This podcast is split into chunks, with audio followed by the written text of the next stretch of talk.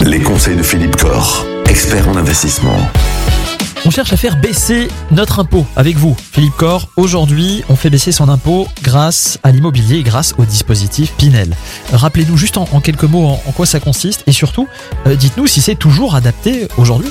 Alors, le dispositif Pinel, c'est effectivement un bon moyen de, réduire son impôt durablement, hein, puisqu'aujourd'hui, je rappelle la règle, c'est effectivement sur un investissement plafonné à 300 000 euros maxi, vous pouvez effectivement bénéficier d'une réduction d'impôt de 18% en raison de 2% par an du prix d'acquisition, et même jusqu'à 21% sur un engagement de location de 12 ans.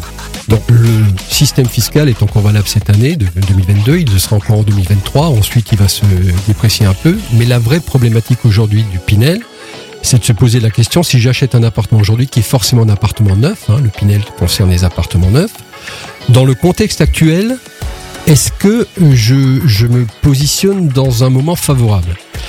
Aujourd'hui, les promoteurs immobiliers euh, sont plutôt dans une situation délicate. Le prix des matières premières qui explose, voire des difficultés d'approvisionnement.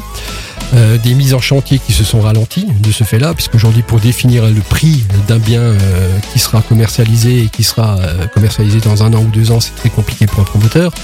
Donc c'est vrai qu'on a aujourd'hui moins de biens sur le marché, éligible Pinel.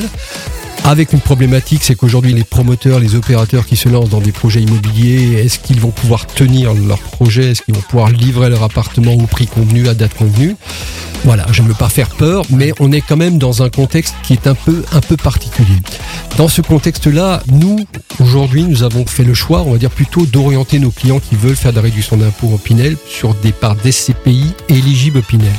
Où là, effectivement, le patrimoine immobilier est déjà constitué, on est sur quelque chose de beaucoup plus euh, euh, diversifié en termes d'actifs, donc on a moins ce risque-là, on achète sur des, des parts qui permettent en plus de réduire son impôt tout de suite.